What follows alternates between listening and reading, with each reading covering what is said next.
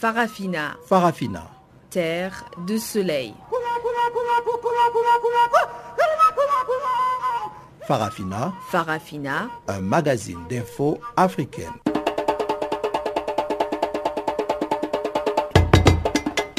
Présentation Pamela Kumba. Chers auditeurs, c'est un plaisir de vous retrouver pour cette nouvelle édition de Farafina sous la direction technique de Sfiso Machero. Voici les titres.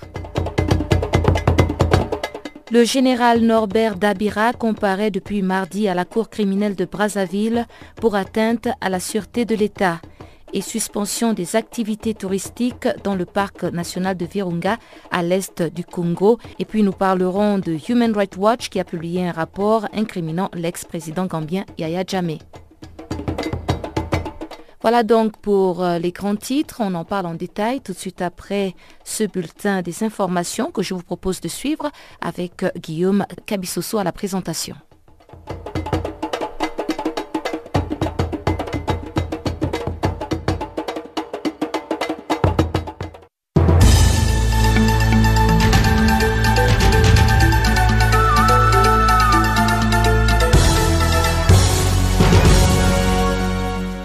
Merci Pamela Kumba, auditeur de Canal Afrique. Bonjour à toutes, bonjour à tous. Nous ouvrons ce bulletin d'information par le Sénégal où le syndicat autonome de l'enseignement supérieur a décrété à partir de ce mercredi une grève de 48 heures pour marquer sa solidarité aux étudiants suite à la mort de leurs camarades lors des chauffourées survenues mardi avec les gendarmes à l'université Gaston Berger de Saint-Louis.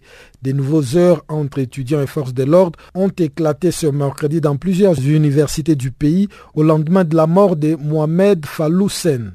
À Dakar, les étudiants ont lancé des pierres sur la police qui a répliqué par des tirs de grenades lacrymogènes aux abords de l'université Cheikh Anta Diop où des événements similaires s'étaient déjà déroulés la veille. À Ziguinchor, des étudiants ont également affronté la police qui, là aussi, a fait usage de gaz lacrymogène. À l'université Gaston Berger de Saint-Louis, d'où sont partis les troubles mardi, les étudiants ont organisé une procession jusqu'au lieu où est tombé l'étudiant tué lors d'affrontements avec les forces de l'ordre. Mardi soir, le président Macky Sall a fait part de sa profonde émotion et indiqué avoir instruit le gouvernement de faire toute la lumière et de situer les responsabilités. Au Niger, pendant ce temps, le gouvernement a annoncé mercredi la réouverture du campus universitaire de Niamey, fermé depuis le 18 avril après des troubles. Cette décision intervient après la levée lundi d'une grève illimitée des étudiants, selon les ministres de l'enseignement supérieur. Yaouza Sadissou, qui a également ordonné la réouverture de petites universités dans cette région du pays, fermées après le déclenchement de la grève. L'Union des scolaires nigériens avait lancé une grève illimitée le 20 avril pour exiger l'annulation de l'exclusion en mars des cinq étudiants, la réouverture du campus de Niamey et l'abrogation d'une décision du rectorat autorisant les forces de l'ordre à assurer la sécurité de l'université. Les étudiants exigeaient également l'appurement de plusieurs mois d'arriérés de bourse. En Égypte, plus de 330 jeunes prisonniers arrêtés, notamment lors des manifestations, ont été graciés mercredi par le président Abdel Fattah al-Sisi lors d'une conférence nationale pour la jeunesse organisée au Caire. Le président égyptien avait promis en 2015 de libérer des jeunes gens emprisonnés dans l'implacable répression lancée par les autorités après la destitution par l'armée en 2013 du président islamiste Mohamed Morsi. Le président Sisi qui a précisé que sa décision a été basée sur la liste proposée par le comité présidentiel pour le jeune prisonnier qu'il avait lui-même formé à la suite de sa promesse en 2015. Plusieurs vagues de libération ont eu lieu depuis 2016 sur recommandation de ce comité. En Afrique du Sud, un homme de 26 ans reconnu coupable de plusieurs cas de viol et de violences graves a écopé de lourdes peines allant jusqu'à deux siècles de réclusion. Shadrach Zidada Shaouké a écopé ce mardi de 25 peines d'emprisonnement à vie pour 23 chefs de viol et deux tentatives de meurtre, auxquelles s'ajoutent 254 ans de prison supplémentaire pour tentative de meurtre, agression avec intention de causer des blessures graves, vol et enlèvement. Entre 2012 et 2014, l'accusé a donné du fil à retordre aux forces de sécurité dans les régions de Tembisa, Ivory Park et Kempton Park. Selon le rapport de la police sud-africaine, son modus operandi consistait à pénétrer par effraction dans les maisons des victimes et à les violer souvent sous les regards impuissants de leurs partenaires. Mais en décembre 2015, Shadrach Zidada Shaouke a été repéré par une de ses victimes de viol trois mois après l'incident. Arrêté, l'accusé a été soumis à des tests médicaux légaux qui l'ont lié à 17 autres cas précédemment reportés à la police. Au Nigeria, cinq membres des milices civiles engagés aux côtés de l'armée pour lutter contre Boko Haram ont été tués mardi dans un attentat suicide dans le nord-est du pays. L'attentat a eu lieu lorsqu'un kamikaze a déclenché sa ceinture explosive sur un checkpoint tenu par des miliciens de la garde civile à la sortie de la ville de Kundunga, située à 35 km de la capitale de l'état du Borno, Maïdougouri. Cinq autres personnes ont été également blessées dans cet incident qui s'est déclenché quand l'homme s'est fait exploser avant d'être fouillé par le milicien. En neuf ans de guerre, on estime que plus de 200 000 personnes ont été tuées au Nigeria et 1,6 million de personnes ne peuvent toujours pas rentrer dans leur foyer à cause de l'insécurité. Kudunga a été la cible de nombreuses attaques ces deux dernières années. En février, par exemple, la ville a été victime d'un triple attentat suicide qui avait fait 19 morts. Fin de ce bulletin d'information. Je vous laisse avec Pamela Kumba pour la suite de notre programme.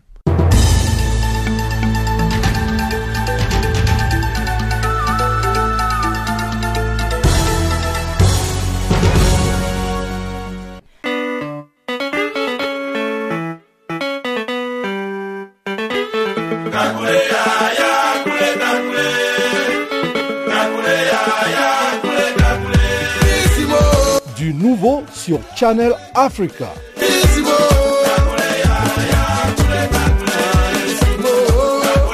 Farafina, votre programme en français, change d'horaire sur nos différentes plateformes. À partir du 1er novembre 2017, retrouvez-nous de 16h à 17h en temps universel sur DSTV, canal 802 et sur Internet live streaming à l'adresse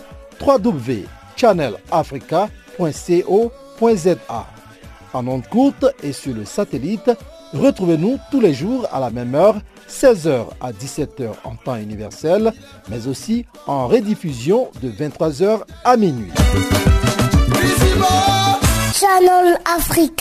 Ouverture mardi à Brazzaville, comme je vous le disais, la capitale congolaise, du procès du général Norbert Dabira. L'ex-dignitaire du régime du président congolais Denis Sassou Nguesso comparaît pour atteinte à la sécurité intérieure de l'État devant la cour criminelle de Brazzaville. L'homme de 68 ans est accusé d'avoir voulu recruter au moins deux tireurs d'élite pour abattre l'avion du président Denis Sassou Nguesso au décollage ou à l'atterrissage en 2017. Chanceline Louraquois nous fait le compte-rendu de la première journée d'audience, essentiellement consacrée à une enquête sur la moralité de l'accusé. À l'ouverture du procès devant la cour criminelle de Brazzaville, le général Dabira a fait son entrée mardi dans la salle d'audience, souriant derrière ses lunettes claires. Je ne reconnais pas le fait qui me sont reprochés. Je suis devant la barre à cause d'un mensonge, a déclaré le général Dabira ancien inspecteur des forces armées congolaises et ancien haut-commissaire à la réinsertion des anciens combattants, le général Dabira est accusé d'atteinte à la sécurité intérieure de l'État. Lors de cette audience, la défense a évoqué l'immunité juridictionnelle de son client qui a été élevé au rang de dignitaire en 2001. La Cour a rejeté cette demande et s'est déclarée compétente pour juger le général. Peu avant l'enquête de moralité de l'accusé, ces quatre avocats ont exigé que le scellé du dossier soit présenté. Cette démarche a été jugée prématurée aussi bien par la Cour. L'acte de saisine de la Cour criminelle, lu par les greffiers audiencés, fait état de ce que le général Dabira est accusé d'atteinte à la sécurité intérieure de l'État. Il est un peu plus explicite. L'ancien inspecteur des forces armées congolaises aurait ourdi un complot selon un plan qui consistait à recruter au moins deux tireurs d'élite afin d'abattre l'avion du président Denis Sassou au décollage ou à l'atterrissage. Le fait remonte à 2017 et ont été révélés par le service de renseignement qui ont intercepté les conversations téléphoniques entre le général Dabira et son frère d'armée, le général Nyanga Ngatse Mbouala, jadis commandant de la garde républicaine cité dans cette affaire en qualité de témoin. Le général Nyanga Ngatse Mbouala s'est présenté dans la salle. Il a été prié par la cour de se retirer pour attendre la confrontation. L'accusé a plaidé non coupable, une stratégie qui ne surprend pas les avocats de partie civile. Le procès du général Dabira intervient quatre jours après celui du général Marie-Jean-Michel Mokoko, 71 ans, ancien chef d'état-major et ancien conseiller du président Denis Sassou Nguesso, qui a été condamné à 20 ans de prison pour atteinte à la sécurité de l'État. Il a défié Sassou Nguesso à la présidentielle de mars 2016 et avait refusé de reconnaître la réélection contestée du président congolais. La défense des Mokoko a annoncé lundi son intention de saisir les juridictions internationales contre cette condamnation. Un autre candidat à la présidentielle de 2016, André Okombi Salissa, arrêté en janvier 2017, également pour atteinte à la sécurité intérieure de l'État, attend la date de son procès.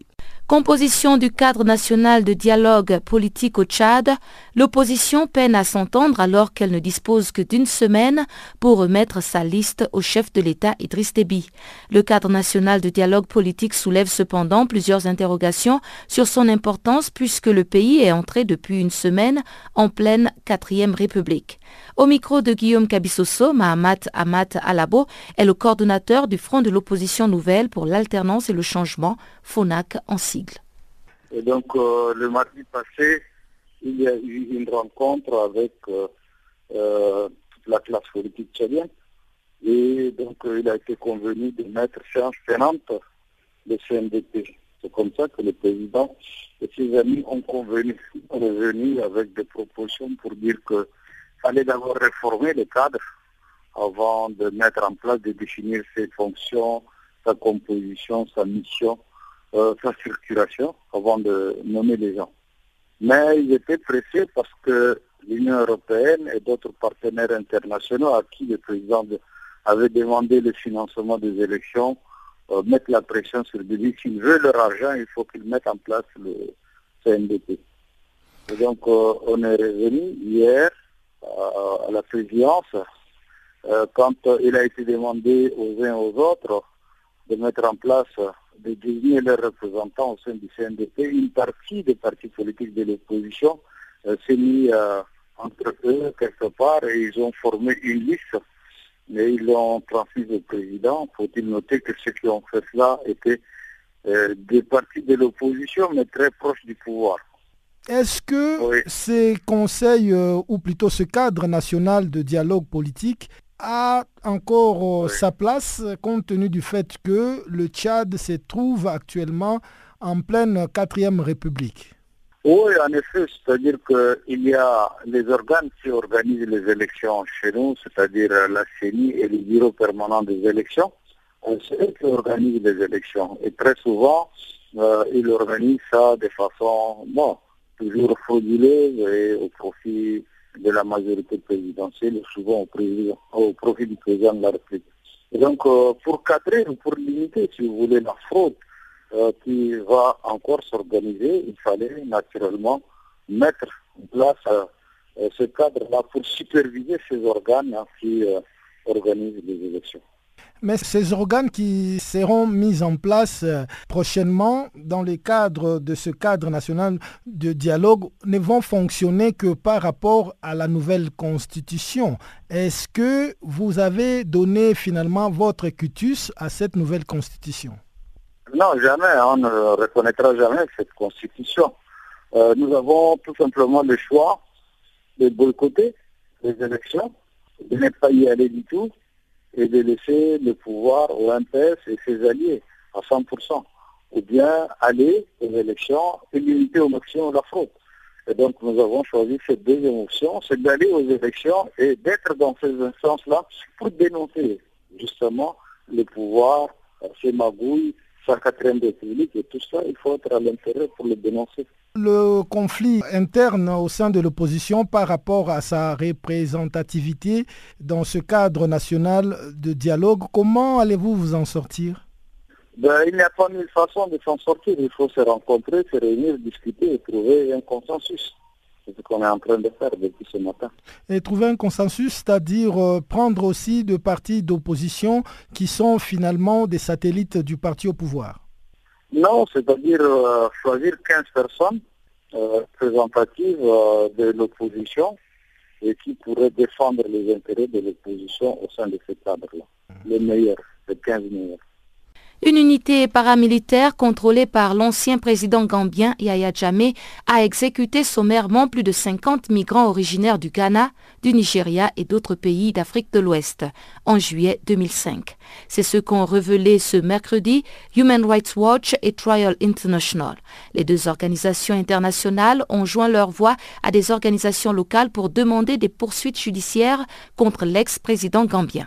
Ce n'est qu'en ce 16 mai courant que Martin Kieré, l'unique survivant ghanéen connu, ainsi que les familles de disparus et des organisations ghanéennes de défense des droits humains, ont appelé leur gouvernement à ouvrir une enquête sur la base de nouveaux éléments de preuve. Cette enquête pourrait déboucher sur une demande d'extradition du président Yahya Jammeh au Ghana afin qu'il y soit traduit en justice.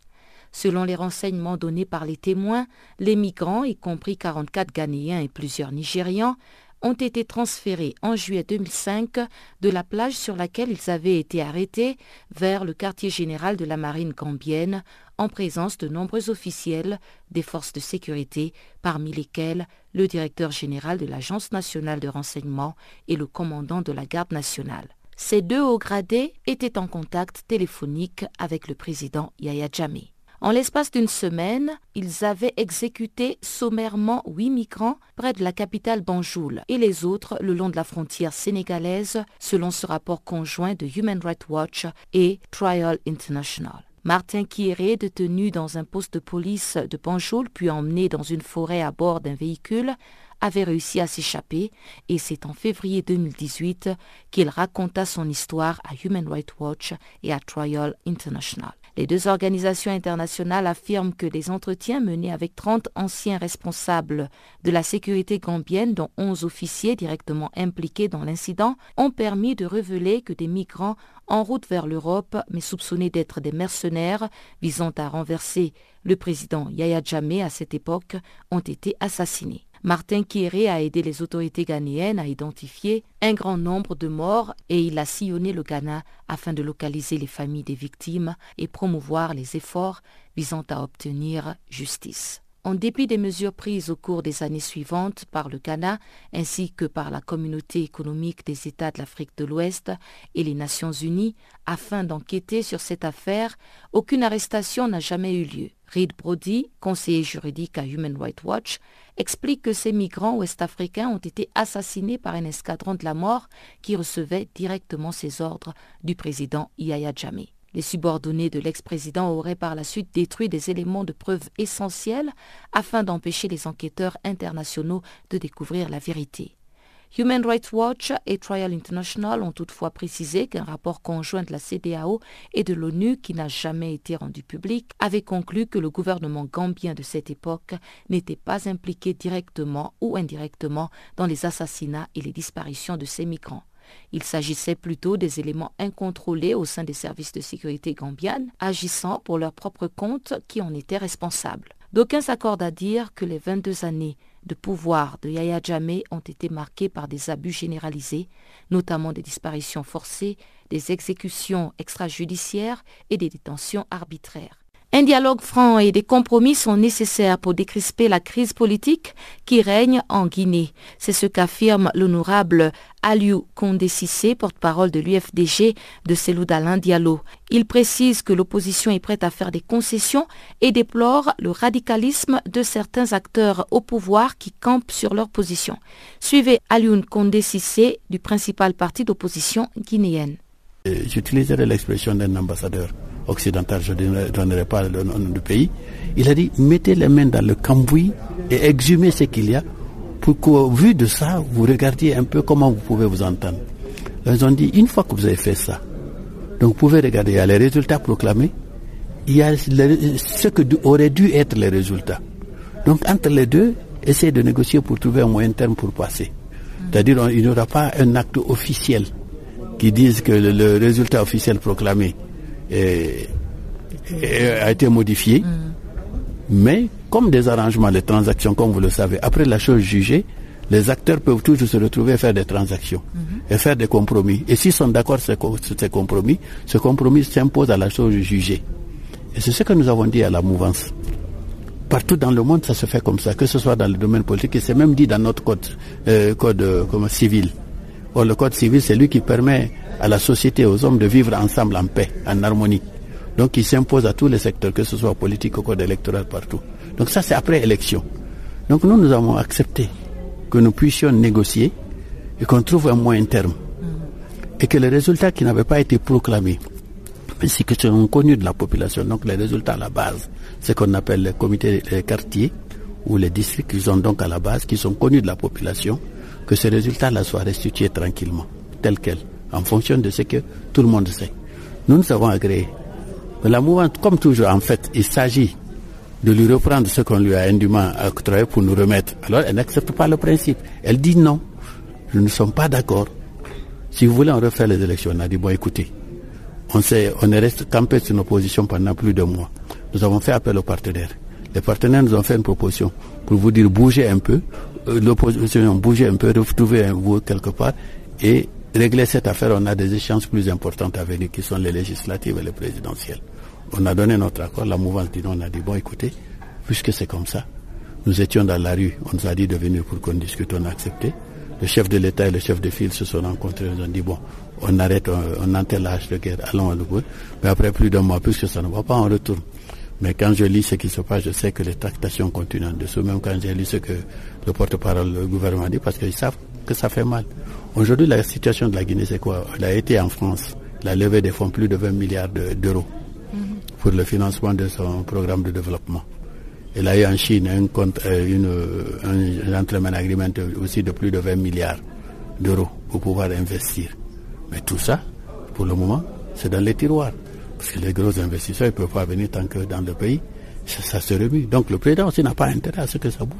Mm-hmm. Et nous, comme on a dit, c'est notre dernière arme. Si la négociation, la première, c'est que nous voyons les partenaires techniques financiers, on les informe, on leur a montré les preuves. Ils ont été d'accord, ils ont été convaincus. C'est eux qui ont fait les premières pressions sur le gouvernement, sur le président. Et le président a accepté, donc a demandé d'aller à la CENI. Mais le groupe des extrémistes est revenu voir le président. Si tu acceptes, ce serait mortel pour nous. Donc le président est revenu sur sa décision. Revenu sur sa décision, ils sont partis dans la rue. Il y a eu plus d'une dizaine de morts comme toujours. On nous dit revenez à la table. Donc on revient à la table. On dit jusqu'à la fin, ils disent non, on reste sur la carte. On retourne dans la rue. Bon, peut-être encore qu'on va revenir à la table. Et la, la, rue pour nous, comme l'a dit notre président, moi, le président de mon parti, c'est vraiment le dernier recours. C'est quand nous avons épuisé toutes les cartes que nous allons à la rue. Mais sinon, ça nous coûte, ce n'est pas notre premier choix. Au Cameroun, le gouvernement a enfin reconnu des exactions exercées sur un milicien séparatiste. C'est le ministre camerounais de la Défense en personne qui l'a admis au lendemain de la mise en ligne d'une vidéo montrant un séparatiste en état d'arrestation en train d'être malmené par les forces de défense en zone anglophone. Voici le compte rendu de Guillaume Cabissoso. La vidéo dont il est question présente un homme couché sur le ventre dans la boue, les mains nouées dans les dos par des menottes. Il est moqué par des gendarmes sur son titre de général de l'Ambazonie. S'ensuivent des actes de torture à la machette. L'homme est frappé à plusieurs reprises sur la plante de pied avec les côtés plats de cette machette, pendant que d'autres gendarmes le maintiennent couché à la base des cuisses à l'aide d'une chaise. La vidéo est rapidement devenue virale sur les réseaux sociaux, suscitant de nombreux commentaires indignés. Le ministre de la Défense, dans son communiqué, a indiqué que la personne violentée a été arrêtée le 12 mai et été recherchée pour des actes de violence contre les populations et l'assassinat des forces de défense et de sécurité. Les gendarmes sont manifestement sortis des normes et techniques légales en pareilles circonstances a reconnu le ministre de la Défense Joseph Betty Assomo à la radio d'État. C'est la première fois que l'armée reconnaît des exactions commises par des forces de sécurité déployées dans les deux régions anglophones en crise depuis le début des affrontements fin 2017. Une enquête a été du reste ouverte pour identifier les cas échéants, sanctionner les auteurs de ces agissements contraires au respect des droits, a assuré le ministre. Le général séparatiste était activement recherché depuis plusieurs semaines pour son implication dans des actes de violence contre la population et l'assassinat des personnes des forces de défense et de sécurité. Les forces de sécurité camerounaises ont été maintes fois accusées par des ONG et des témoins d'exactions et de brûlés de maisons. Dans le nord-ouest et le sud-ouest du Cameroun, les combats sont devenus quasi quotidiens entre les forces de sécurité camerounaises déployés en force et des hommes armés se réclamant des forces de restauration d'un État anglophone qui avait effectivement vu le jour entre les deux guerres mondiales sous mandat britannique. Selon le Centre international Crisis Group, au moins 120 civils et au moins 43 membres des forces de sécurité ont été tués depuis fin 2016. Les bilans côté séparatiste restent juste à présent inconnus. 160 000 personnes ont dû fuir leur logement à la suite des violences selon l'ONU et 34 000 se sont réfugiés au Nigeria selon l'Agence nigériane de gestion des urgences. Guillaume Kabisoso pour Canal Afrique au siège du Parlement panafricain de Midrand, une banlieue de Johannesburg, la capitale économique sud-africaine, les débats sur le rapport d'activité pour la période d'octobre 2017 à avril 2018 se sont poursuivis. Le président réélu du Parlement panafricain, Roger Nkondo Dang, qui présentait ce rapport, a mis l'accent sur le gain en visibilité du Parlement panafricain au cours de cette période. Suivez un extrait de sa présentation. Chers collègues parlementaires, je voudrais à l'entame de mon propos vous présenter les excuses du Bureau de Parlement panafricain et les miens propres pour euh, tout désagrément que vous avez pu constater. Aucune œuvre humaine n'étant parfaite, je vous prie de bien vouloir nous en excuser et toutes vos contributions seront les meilleures pour que nous améliorons notre travail. Je vous présente cet après-midi le rapport d'activité comme je l'ai dit, il ne s'agit pas d'un rapport, c'est le résumé contracté de l'ensemble d'activités que nous avons menées durant toute l'intercession, c'est-à-dire d'octobre à maintenant. Les activités ont été menées par les parlementaires et le personnel administratif du Parlement panafricain sous la direction, le contrôle et la supervision du bureau dans l'exercice de ses responsabilités administratives et en matière de gestion vis-à-vis du pape de ses organes.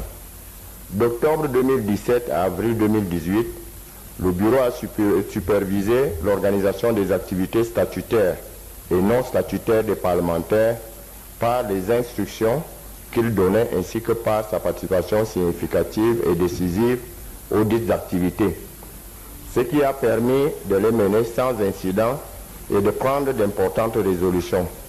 En outre, le Parlement panafricain s'en est sorti brillamment et sa visibilité a été renforcée grâce à sa participation à ces réunions comme la COP 23 à Bonn, sommet Union africaine, Union européenne à Abidjan, le sommet de l'Union africaine qui s'est tenu en janvier 2018 à Addis Abeba, le sommet extraordinaire de l'Union africaine le 21 mars à Kigali, le sommet extraordinaire du Parlement de la CDAO à Dakar, la session de l'Union interparlementaire UIP à Genève et la conférence mondiale sur les femmes à New York. Le Parlement panafricain a organisé une activité parallèle à chacune de ces rencontres, ce qui lui a permis d'imprimer chaque fois sa marque. En ce qui concerne l'administration et les finances, les résolutions prises par la 16e réunion du bureau en mars 2018 devrait apporter des changements majeurs dans le budget 2019 du PAP. Notamment, 1.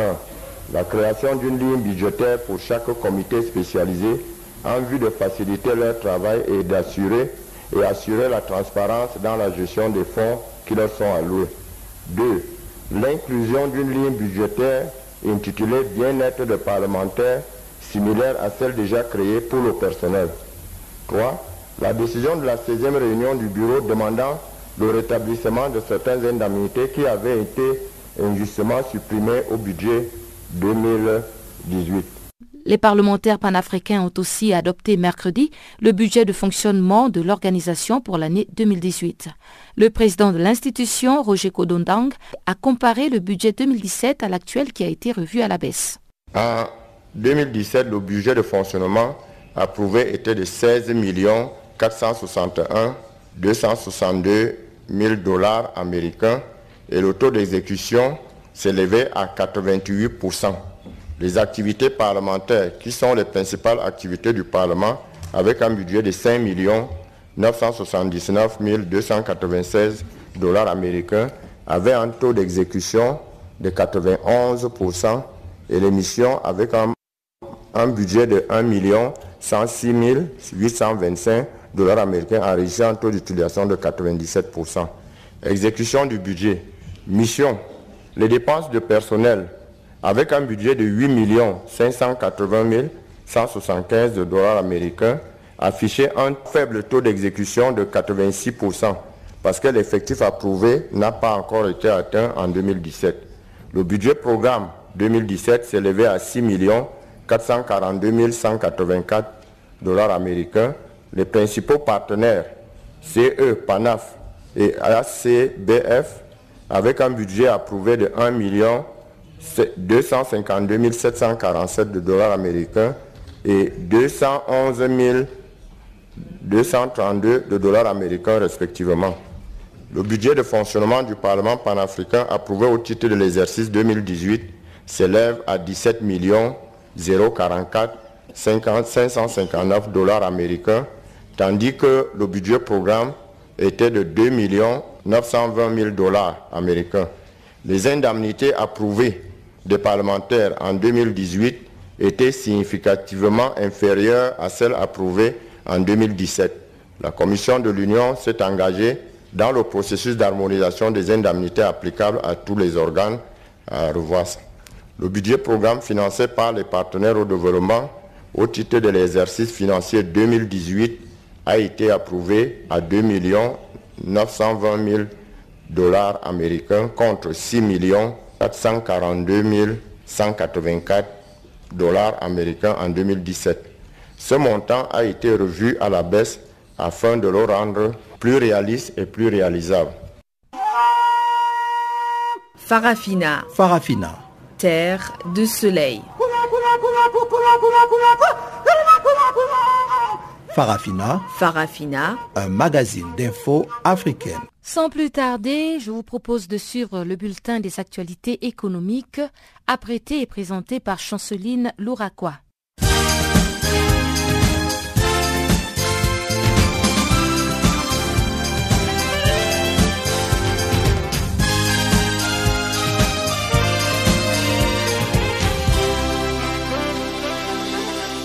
Bonjour, notre bulletin économique commence en Tunisie. Un forum économique tuniso-chinois vient de se tenir à Tunis. La Chine entend peser davantage à l'avenir dans la balance commerciale tunisienne. À l'occasion, plusieurs dizaines de patrons chinois ont fait le déplacement. Chefs d'entreprise, investisseurs, prospecteurs, le représentant de l'Empire du Milieu ont pu tous échanger avec leurs homologues tunisiens accès au marché chinois pour les industriels tunisiens, développement de partenariats sur le sol tunisien, les échanges ont été riches et animés. Prochain rendez-vous pour les industriels tunisiens en novembre prochain à Shanghai.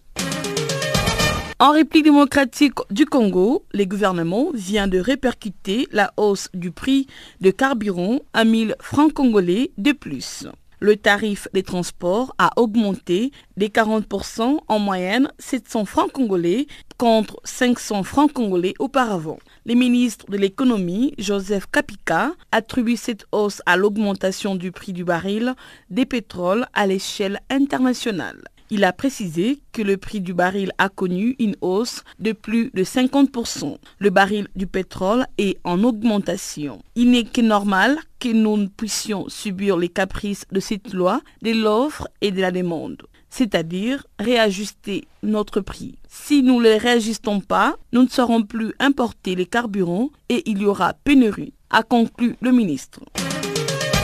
Depuis l'adhésion officielle du Tchad en 1974 à la Banque africaine de développement, cette institution a pu réaliser au moins 118 opérations en faveur de ces pays d'Afrique centrale qui s'échiffrent au 31 décembre 2017 à un peu plus de 477 milliards de francs CFA, soit 859 millions de dollars, sous forme de prêts et des dons, a déclaré mardi le ministre tchadien de l'économie et de la planification du développement Issa Doubragne. Quant à lui, toutes ces opérations ont permis au gouvernement tchadien d'émener des actions concrètes, de lutter contre la pauvreté sur le plan national.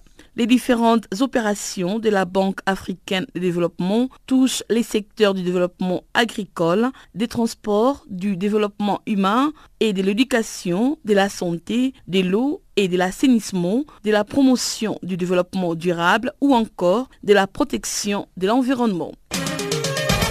Au Burkina Faso, l'Office national des télécommunications, Onatel SE, filiale du groupe Maroc Télécom et United Bank for Africa, viennent de paraffer une convention destinée à promouvoir leurs activités des mobile banking à travers ses partenariats, United Bank for Africa se chargera d'émettre de la monnaie électronique et on a-t-elle d'en assurer le traitement technique et la distribution via sa plateforme MobiCash. Dans le but de rendre ces services plus performants et plus compétitifs, Onatel a procédé en mars dernier à l'installation d'une nouvelle plateforme plus évoluée avec des fonctionnalités qui répondent aux attentes de la clientèle, rapporte le média locaux. Précisons que cette nouvelle technologie a permis de faire le transfert d'argent vers tous les mobiles au Burkina Faso et la simplification du mode d'opération. En Guinée, la société des bauxites va investir 1 milliard 400 millions de dollars pour bâtir une raffinerie d'alumine et développer une mine des bauxites.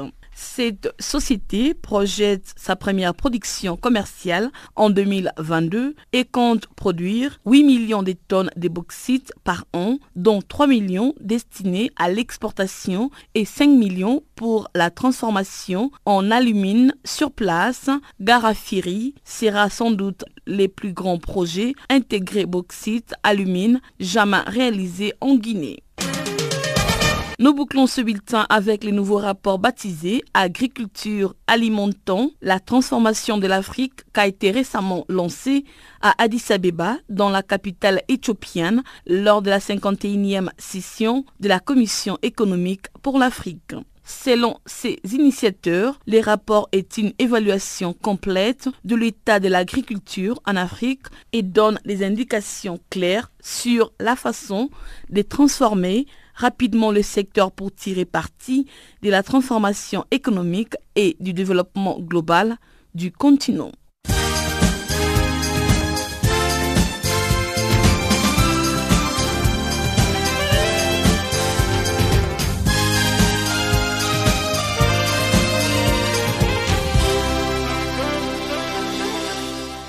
La visite de la procureure de la CPI à Kinshasa, la capitale de la République démocratique du Congo, continue à faire couler encre et salive.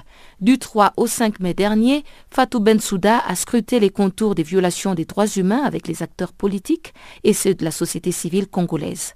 Maître Constant Moutamba, président du regroupement politique Nouvelle Génération et Alliés, estime que le passage de la procureure de la CPI n'a pas changé la donne dans son pays.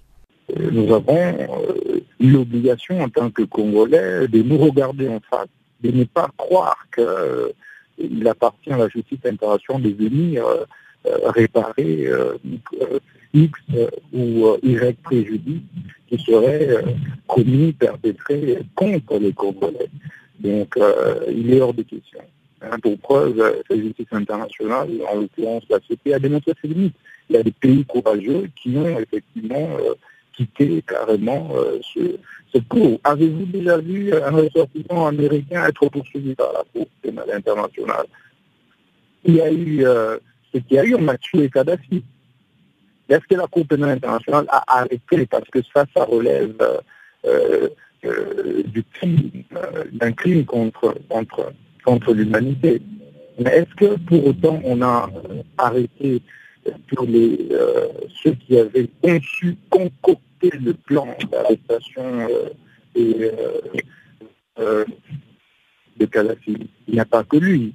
Mais est-ce que l'on voit la même internationale euh, s'agiter euh, avec autant euh, d'ardeur pour pouvoir réprimer les Occidentaux qui, pour la plupart, sont à la base des massacres, des infractions droits internationaux. Non. Et donc, c'est une justice, évidemment, à double vitesse que je dénonce et, je le dis, nous, nos GEC, en tant que mouvement citoyen, nous, en tant que mouvement politique, nous n'y croyons pas. Et nous pensons que c'est une visite euh, qui ne va rien apporter comme solution au problème d'insécurité du Congo. Et, il suffit euh, justement que la communauté internationale euh, travaille contre la fabrication des armes pour que, évidemment, l'insécurité qui sévit n'est plus c'est à l'étranger. Les multinationales qui viennent exploiter et qui sont à la base de toutes ces guerres euh, essentiellement à l'est du pays, elles sont de là-bas. Vous voyez, donc, il euh, est, clair que la solution à la situation des crises qui frappe la RDC aujourd'hui est ailleurs. Moi, je plaide plutôt pour le retrait de la RDC de la Cour pénale internationale. Alors, mais euh, cette visite intervient aussi euh, tout juste après la sortie de l'ONU qui accuse les services de sécurité congolais d'obstruction à une enquête sur euh, le meurtre de deux de ses experts. Croyez-vous à une coïncidence? Ça encore, c'est une insulte à l'endroit de la République démocratique du Congo, qui est un État souverain, qui a diligenté une enquête de manière souveraine en vue d'aboutir évidemment aux sanctions d'éventuels euh, euh, criminels, non pas de ces deux euh, experts, les assassins, ces deux experts. Et donc il fallait laisser la justice faire son travail. Normalement, puisqu'il existe le principe de la séparation des pouvoirs tel que prôné euh, par Montesquieu, sur base duquel, le pouvoir judiciaire est indépendant du pouvoir exécutif, et c'est même le cas en République démocratique du Congo.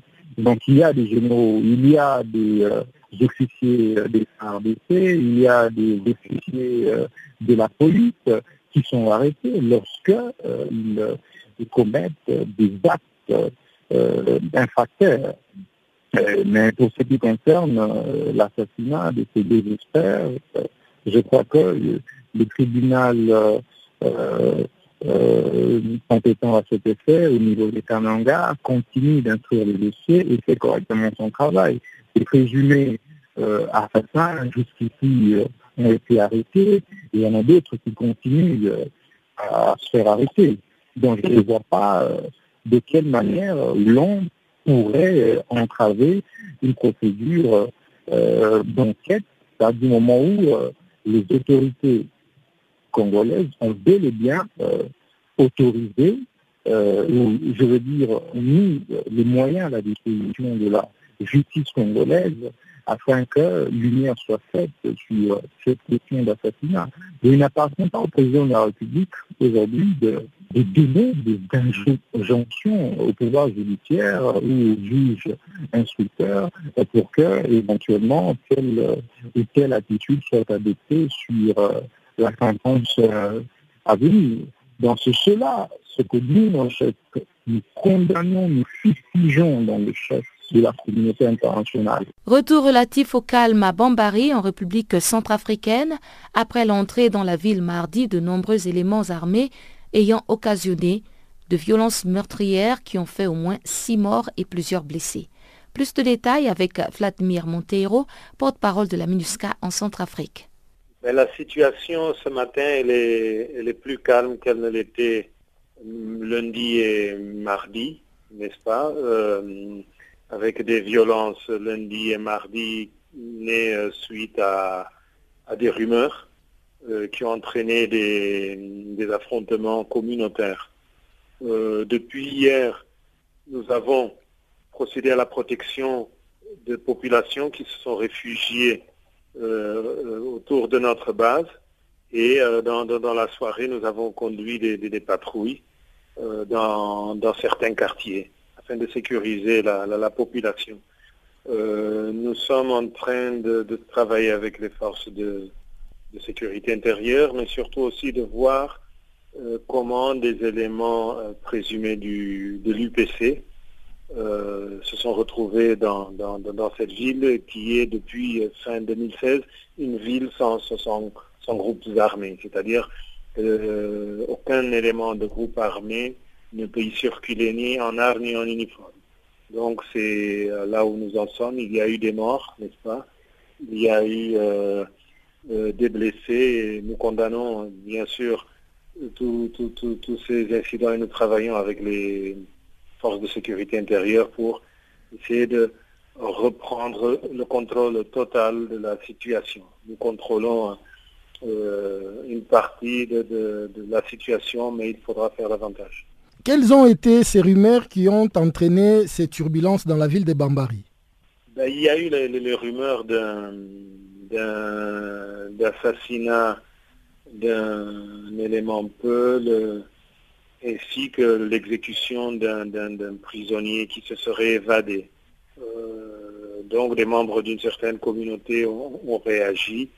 Euh, c'est cette justice populaire que nous, condamnons, n'est-ce pas? Et euh, cela s'est entraîné par des, par des, des, morts de part et d'autre. Ça montre que les rumeurs constituent un danger pour, pour la cohésion sociale et la sécurité dans le pays. Et les nouvelles à notre possession font état de la présence euh, des éléments de l'UPC qui contrôleraient une partie de la ville de Bambari. Effectivement, il y a, des éléments de, l'UPC euh, dans, la ville qui ont pris part aux, violences et nous sommes en train d'enquêter pour voir comment ils sont, ils sont parvenus à, à, y entrer, mais également nous, nous, agissons pour qu'ils quittent la ville et que la ville euh, reste une ville sans groupes armés. Et vous agissez pour qu'ils quittent la ville. Euh, vous faites allusion à une confrontation ou euh, ils vont quitter la ville par des négociations ben, nous, nous travaillons, nous travaillons avec les moyens dont nous disposons et que nous donne le Conseil de sécurité. Nous avons effectué des patrouilles, nous avons des, hommes et nous avons les moyens euh, létaux qui nous permettent de, travailler. Et comment l'UPC justifie-t-elle sa présence dans cette euh, partie de la ville de Bambari? L'enquête que nous, menons parallèlement à ce travail de normalisation euh, nous, nous, le dira et on repart en République démocratique du Congo pour parler de tourisme.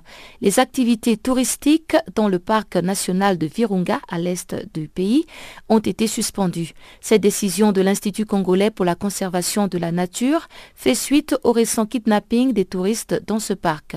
Le kidnapping qui semble prendre une allure inquiétante dans cette région où plus de 340 cas d'enlèvement ont été enregistrés en huit mois dans le seul territoire de Rushuru, au nord Kivu, selon une étude publiée en avril dernier par le consortium Tupenge Ugeri. Reportage signé Gisèle Kaimbani, notre collaboratrice à l'est de la République démocratique du Congo.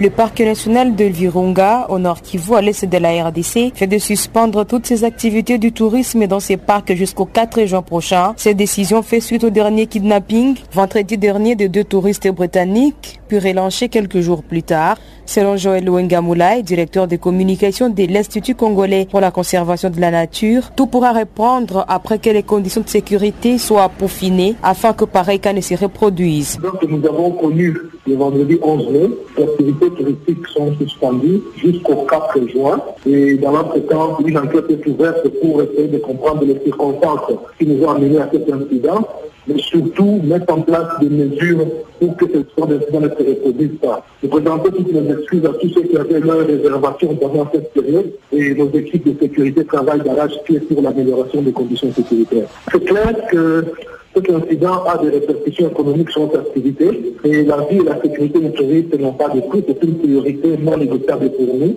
Nous préférons perdre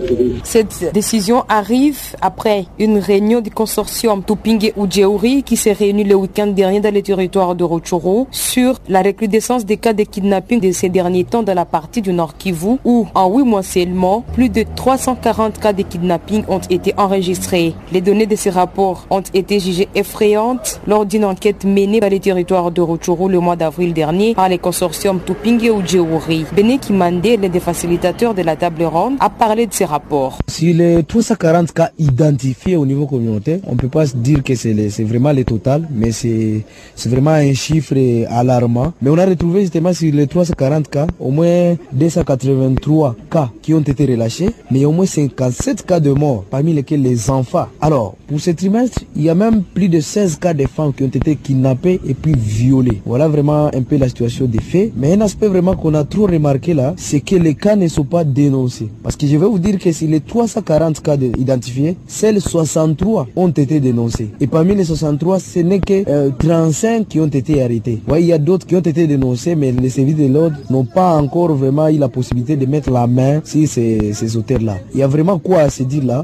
Pourquoi les gens ne dénoncent pas? Ces statistiques sont soutenues par les acteurs de la société civile qui expliquent pourquoi la persistance de ces phénomènes dans la zone. Madame Yvette Toulia. Euh, nous avons remarqué qu'il y a un certain nombre de causes qui sont à la base de ces phénomènes, qui du reste est un phénomène réel qui sévit dans notre société ici à Rutshuru. Parmi les causes, nous avons notamment le chômage. Les jeunes sont désœuvrés, ils ne sont pas occupés et par conséquent, euh, autour de ce phénomène, on constate que c'est les jeunes qui sont le plus concernés comme auteurs. Et malheureusement, ces jeunes-là sont issus de nos communautés. C'est ainsi qu'on a trouvé même dans la communauté, il y a quelquefois, la communauté devient un peu comme complice. Mais au-delà de ça, on a aussi remarqué que c'était au fait un phénomène qui est lucratif. Les gens sont très pauvres dans le milieu. Il y a plus de champs à cultiver. Au cours de cette table ronde, deux mesures ont été arrêtées par les participants pour combattre cette pratique qui appauvrit davantage la population locale. Les participants émettent le vœu de voir l'implication de toutes les parties prenantes pour voir comment éviter l'hémorragie de kidnapping dans les territoires de Rotjourou au nord Kivu. Depuis Goma, Gisèle Kaimbani pour Canal Afrique. Place maintenant bulletin des sports et Chanceline Louraquois est à la présentation.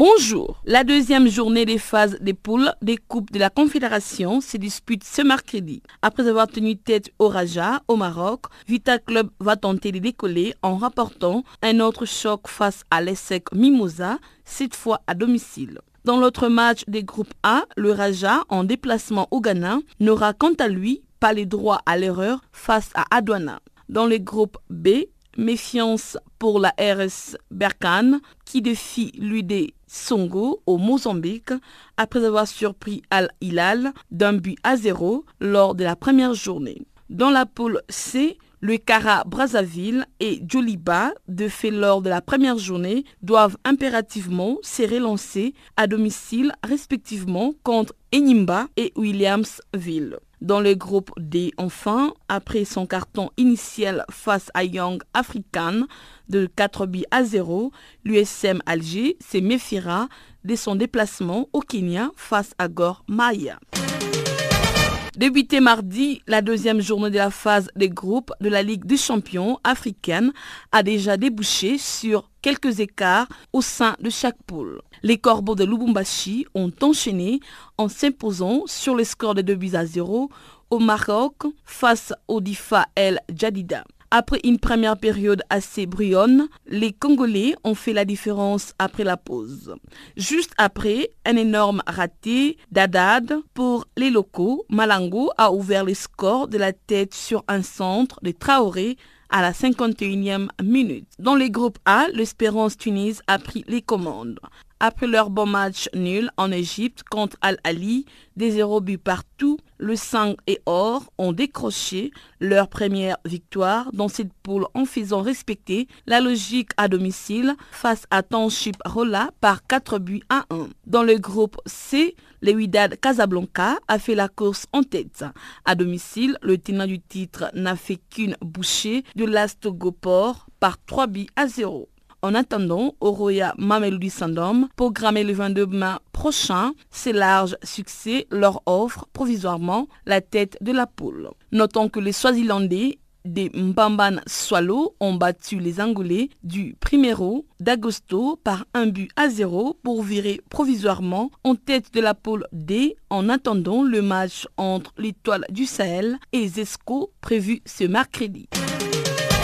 Dans 30 jours s'ouvrira en Russie l'édition 2018 de la Coupe du Monde. On compte 32 équipes en lice pour succéder à l'Allemagne, vainqueur en 2014 au Brésil. Parmi les pays africains, nous citons le Nigeria, l'Égypte, le Maroc, la Tunisie et le Sénégal défendront les couleurs du continent. Logé dans le groupe A, le Pharaon retrouve la compétition après près de 30 ans d'absence. Sorti en huitième par la France, il y a 4 ans, le Nigeria nourrit de grandes ambitions en Russie. En poule, ils retrouveront l'Argentine, l'Islande et la Croatie. Quant à la Tunisie, qui se retrouve dans le groupe G avec la Belgique, Panama et l'Angleterre, les aigles de Carthage devront faire sans Youssef Mouskani. Le génial milieu de terrain s'est blessé et manquera la compétition.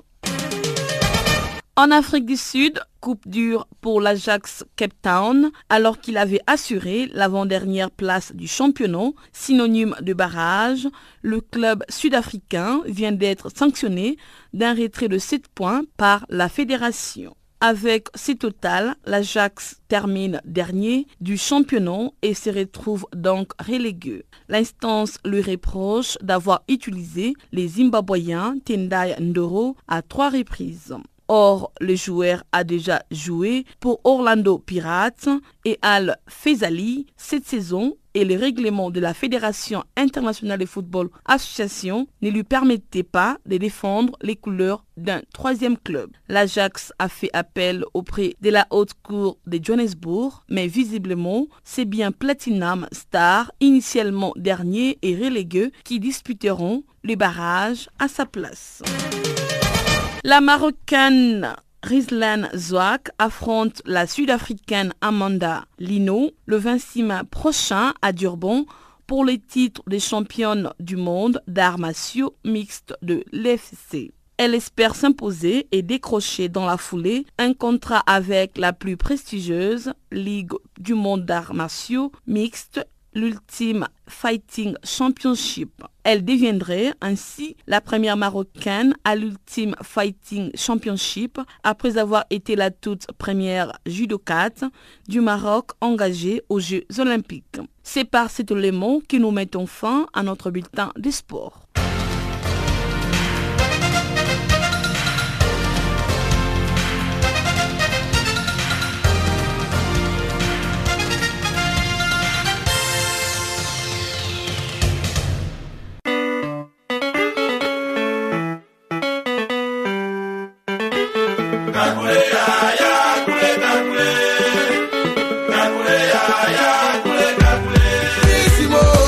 Nouveau sur Channel Africa.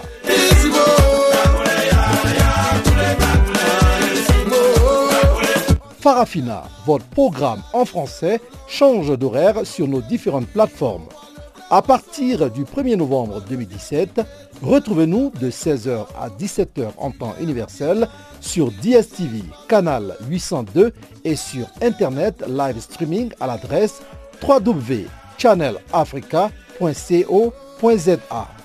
En ondes courte et sur le satellite, retrouvez-nous tous les jours à la même heure, 16h à 17h en temps universel, mais aussi en rediffusion de 23h à minuit. Channel Africa.